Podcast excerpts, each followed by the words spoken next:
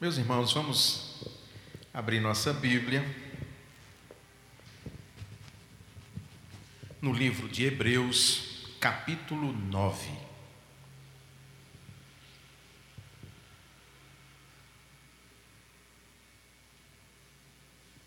Hebreus capítulo 9.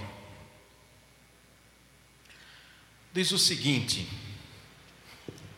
A primeira aliança tinha ordenanças para o culto em um santuário terreno. Pois foi erguida uma tenda em cuja parte exterior, chamada Lugar Santo, estavam o candelabro, a mesa e os pães consagrados. Mas atrás do segundo véu estava a tenda que se chama o Lugar Santíssimo, que continha o altar de ouro para o incenso e a arca da aliança, toda coberta de ouro. Nela estavam um vaso de ouro com o maná, a vara de Arão, que tinha brotado, e as tábuas da aliança. Sobre a arca estavam os querubins da glória, cobrindo o propiciatório. Mas não falaremos disso agora em detalhes. Estando essas coisas assim preparadas, os sacerdotes entravam continuamente na primeira tenda a fim de realizar os atos de culto. Mas na segunda tenda, somente o sumo sacerdote entrava, uma vez por ano, nunca sem sangue, o qual ele oferecia por si mesmo e pelos pecados do povo cometidos por ignorância. Com isso, o Espírito Santo mostra que o caminho para o lugar santíssimo não está revelado enquanto a primeira tenda ainda existe. Isso é uma figura para o tempo presente, segundo ela, Quanto à consciência, tanto ofertas como sacrifícios que se oferecem não podem aperfeiçoar quem presta o culto. Essas coisas se referem somente à comida, bebida e às diversas lavagens cerimoniais, ordenanças humanas impostas até o tempo de uma reforma. Curve sua cabeça, vamos orar. Deus bendito, o alcance desse texto de Hebreus é muito grande. Que nós possamos compreender, assim como compreenderam os seus primeiros ouvintes. Que a tua graça e que a tua misericórdia, ó Pai, se manifestem neste culto e que teu Espírito Santo, perdoando os nossos pecados, lavando o nosso coração e lábios e os nossos ouvidos, faça assim com que essa palavra proclamada cresça e produza frutos, no nome de Jesus. Amém. Esse ano, Ana e eu empreendemos uma grande viagem pelo Brasil. Foi uma grande viagem, porque nós cruzamos o Brasil de sul a norte. Estivemos no Rio Grande do Sul, depois no Rio Grande do Norte, de carro, os dois. Nas grandes viagens, nós precisamos ficar muito mais atento, atentos às placas de sinalização de trânsito do que uma viagem pequena. No retorno para Paracatu, na Bahia, quando nós nos aproximávamos de uma cidade chamada Rui Barbosa, eu interpretei de forma errada um sinal de trânsito. Era para eu virar e eu segui. E fui para uma outra cidade, para um outro local. A noite foi chegando, havia chovido muito. Depois o GPS reprogramou e me levou numa estrada. Quando eu entrei naquela estrada, vi que era uma estrada de terra, de barro. Tinha chovido muito, mas tinha um carro assim próximo com um rapaz abrindo uma porteira. Era uma área rural, portanto. E eu perguntei a ele se aquela estrada daria em Rui Barbosa, porque o GPS estava me mandando por ali. Ele disse que sim. Eu perguntei quantos quilômetros. Ele me disse 39 quilômetros. Tinha chovido muito, tinha muita lama, era muito mais difícil voltar, e eu disse: vamos seguir por aqui mesmo. Com a graça de Deus, nós chegamos em Rui Barbosa, fizemos, demos uma volta enorme para tomar a mesma estrada. Esse texto de Hebreus fala de sinais. E entre esse exórdio e esse texto, há uma conexão muito grande para que vocês possam compreender esse texto, que é um texto que se refere ao Antigo Testamento, para a gente entender então o valor dos sinais. Um sinal de trânsito, ele ainda não é o lugar onde nós chegaremos, mas ele é um indicativo do lugar onde nós chegaremos. O autor de Hebreus queria mostrar para os seus primeiros ouvintes ou leitores o que significava o templo, o que significava o tabernáculo, o que significava o santuário terrestre. Esse é o tema de nossa mensagem, o santuário terrestre. É muito importante que nós prestemos atenção que aquele santuário terrestre apontava para algo muito maior. Por isso a conexão entre esse texto e esse pequeno exórdio que eu fiz falando de sinais e de como nos custou caro errar a interpretação de um sinal de trânsito. Como isso nos custa caro e como pode nos custar caro interpretar de forma errada os sinais que a Escritura nos dão e que apontam para Jesus Cristo, sobretudo os textos do Antigo Testamento. Quantas pessoas, quantas comunidades de fé estão perdidas em heresias e hoje, principalmente nas igrejas pentecostais e neopentecostais, elas valorizam muito o Antigo Testamento, estão muito voltadas para o Antigo Testamento, sobretudo porque elas trabalham a partir da teologia da prosperidade, ou seja, buscando apenas prosperidade financeira, algo muito forte no Antigo Testamento. Essas igrejas têm valorizado muito o Antigo Testamento e têm, portanto, interpretado de maneira errada aqueles sinais do Antigo Testamento, fazendo com que os seus seguidores, os seus fiéis, deem voltas e mais voltas para poderem chegar no seu destino, como Ana e eu fizemos naquela noite numa estrada da Bahia. Esse texto aqui nos lembra, a primeira questão que ele nos lembra então, que aponta para algo maior, e o autor descreve, voltando para o texto, ele diz que a primeira aliança, ou seja, aquela que fora feita e confirmada no Sinai, tinha ordenanças para o culto e um santuário terreno. Moisés recebe de Deus a descrição de como deveria ser aquele santuário, de como deveria ser toda a construção dele, milímetros por milímetros, tudo o que tinha que ser gasto, tudo o que tinha que ser feito, mas o mais importante daquilo tudo é que aquele santuário apontava para algo muito maior que Moisés ainda não compreendia. A revelação de Deus, ela é progressiva. Nós começamos a ler a Sagrada Escritura a partir de Gênesis e vamos ver que quando a, a, Sagrada Escritura vai caminhando, caminhando, caminhando, as revelações vão ficando mais claras, vão ficando mais evidentes. Mas Moisés não sabia o significado daquele santuário. Quando nós vamos ler a descrição do tabernáculo, cada detalhe, cada lugar, cada espaço, cada momento dentro do tabernáculo aponta para Jesus Cristo.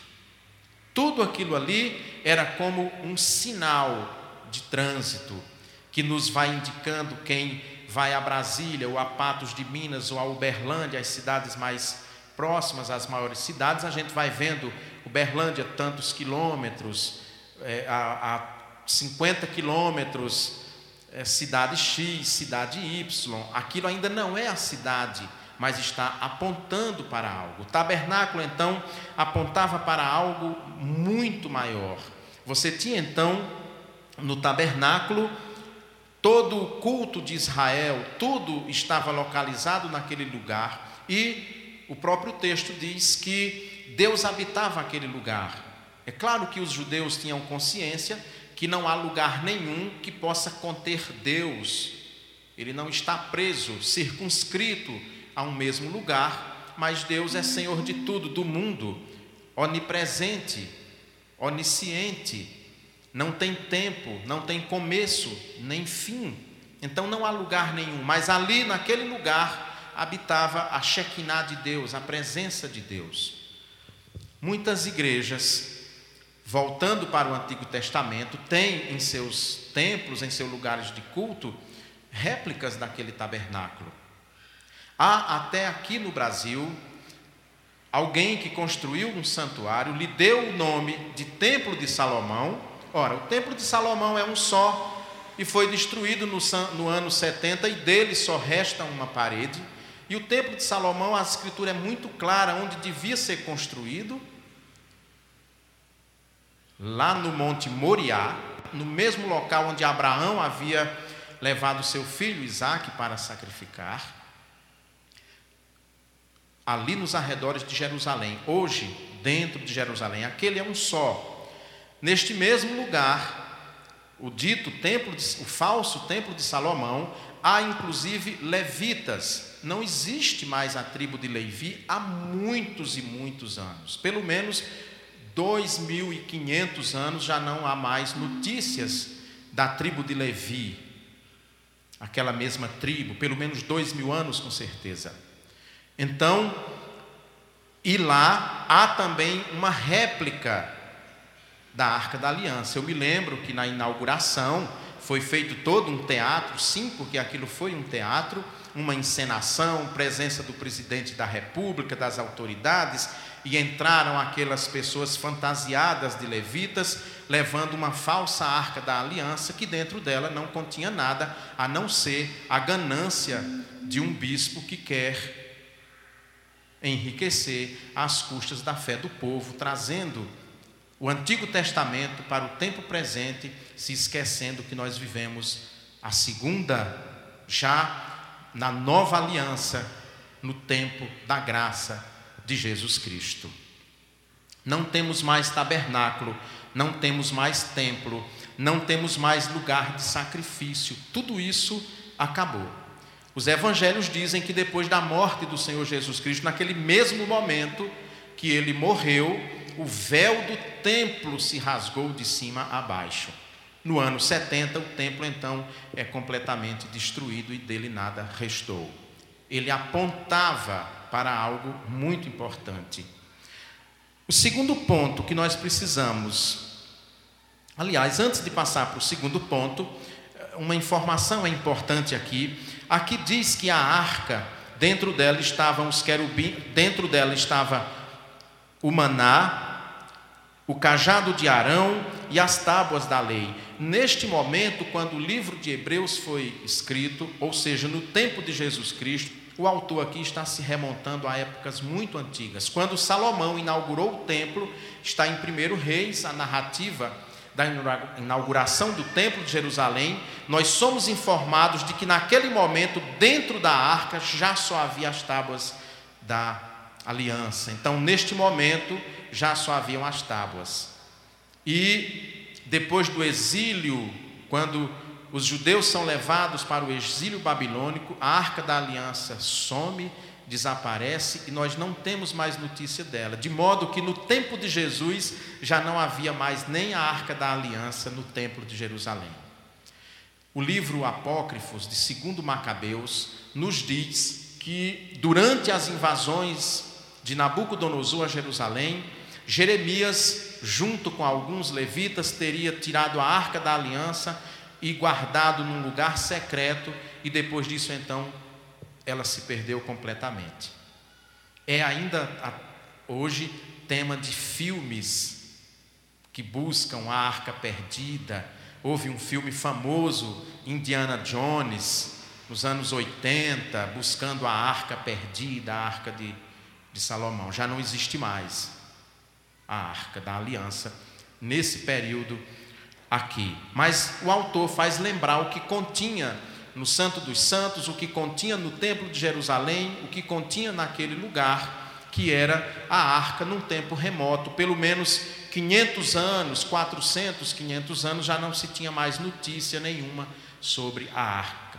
Desaparece. Só Macabeus que nos dá essa informação, mas a Bíblia Macabeus é um livro apócrifo, não está na nossa Bíblia, está na Bíblia eh, católica romana. É lá que nós temos essa informação. Mas não há mais nenhuma informação por como a arca sumiu e onde ela pudesse estar até hoje.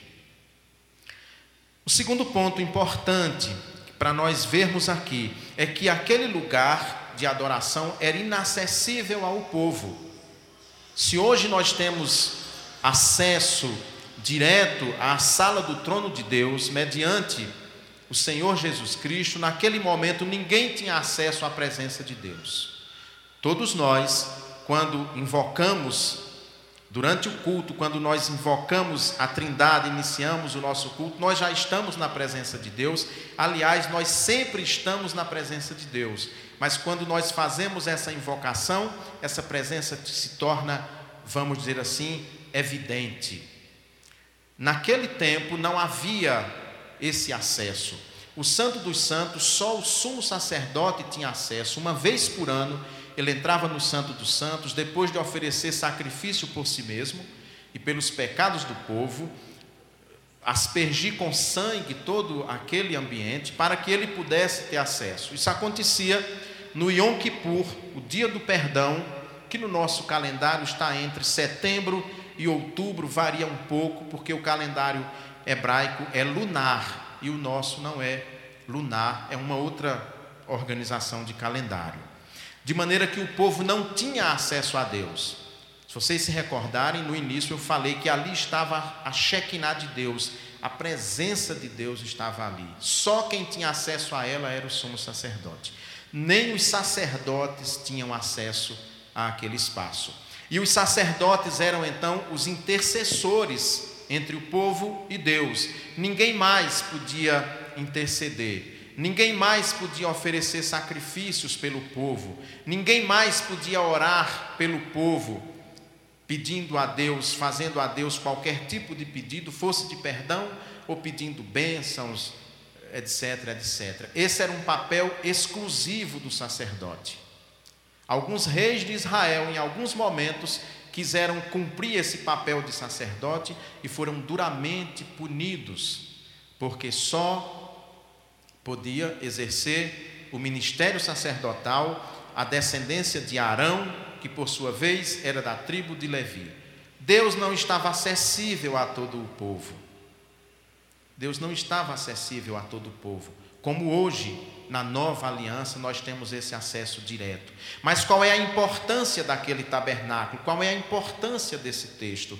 A importância é porque ele aponta para algo muito mais significativo. Todo ele é uma descrição que aponta para algo importantíssimo, que nenhum profeta viu, todos profetizaram, todos sonharam com esse momento de ver cumprida essa promessa de Deus quando ele mandaria um Salvador. Aqui então é aquele sinal de trânsito que nos leva para o lugar certo. E nós precisamos então compreender o Antigo Testamento, não só o tabernáculo, mas precisamos entender o Antigo Testamento como uma série de placas que nos vão conduzindo até a Jesus.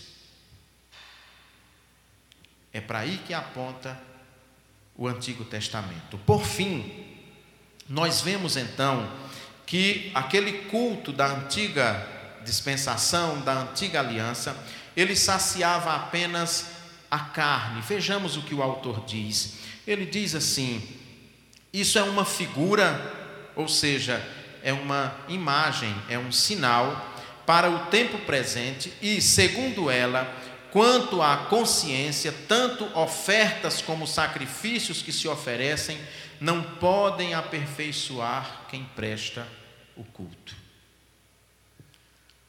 Não há nenhum sacrifício que possamos fazer que nos aperfeiçoe diante de Deus. Nenhum sacrifício humano é suficiente para nos aperfeiçoar diante de Deus.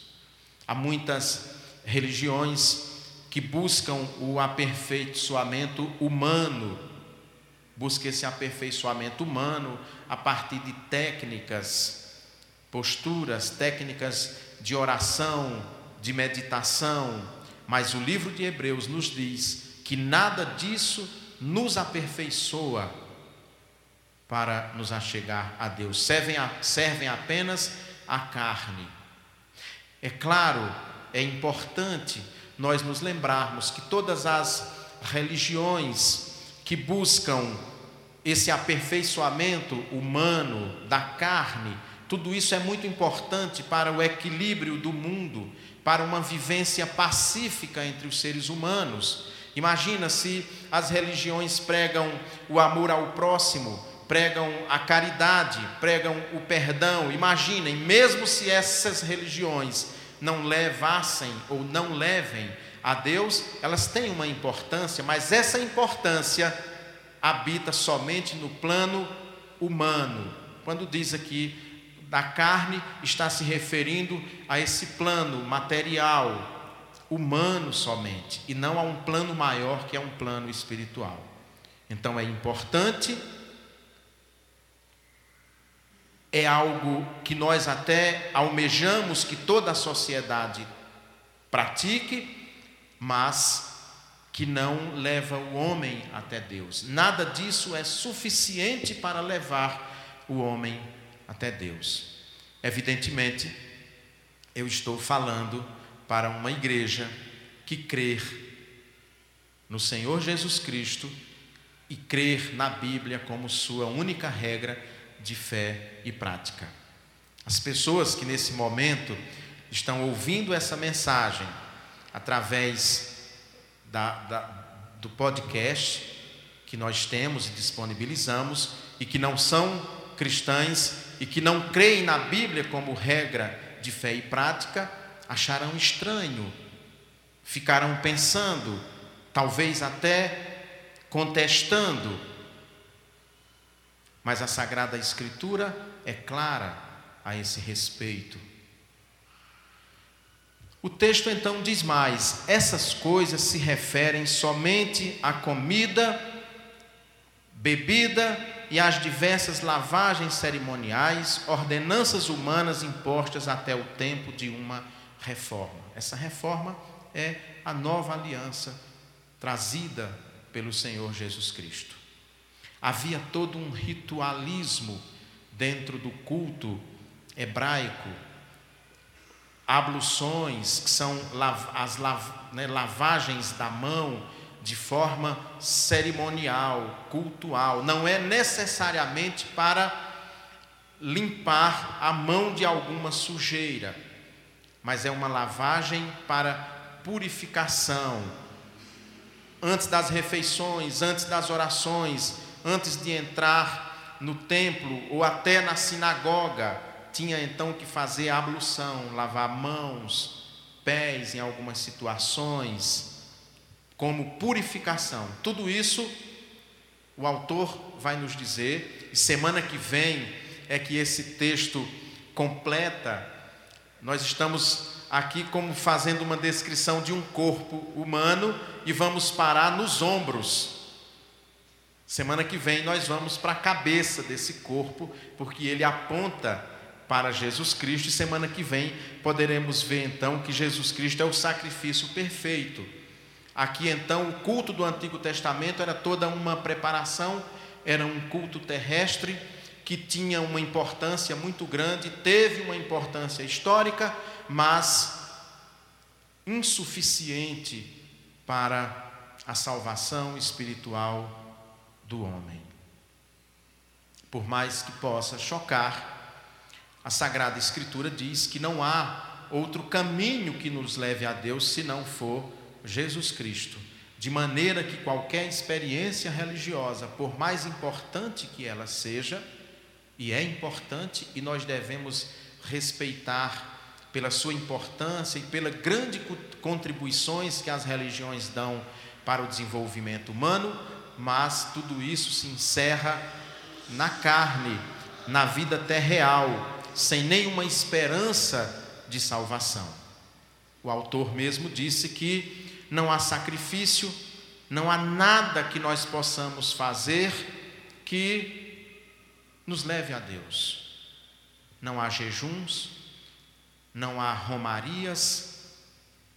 Pode sair daqui para qualquer lugar, para qualquer santuário, que nada disso é suficiente Nada disso é suficiente, porque há só um que é plenamente suficiente, que é Jesus Cristo, o nosso Senhor.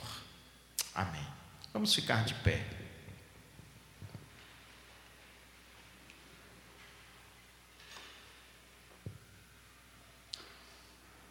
Deus bendito, que nós possamos, Senhor, olhar sempre para a tua palavra e buscar nela instrução para a nossa vida e alimento espiritual. Que em momento algum, Senhor, nós nos desviemos dela, que fiquemos atentos aos sinais, assim como devemos ficar atentos aos sinais de trânsito, porque nós sabemos que um sinal tomado errado pode nos custar muito caro. Que não aconteça isso conosco. Que sigamos os sinais que a Sagrada Escritura, Sua palavra inspirada, nos deixa e que nos levam até Jesus, que é a nossa verdadeira cidade e habitação. Em nome de quem eu oro. A graça e a paz do Senhor Jesus Cristo, o amor de Deus, a comunhão e as consolações do Espírito Santo desçam sobre todos vocês. A bênção de Deus Todo-Poderoso, Pai, o Filho e o Espírito Santo desça sobre nós e permaneça para sempre. Amém.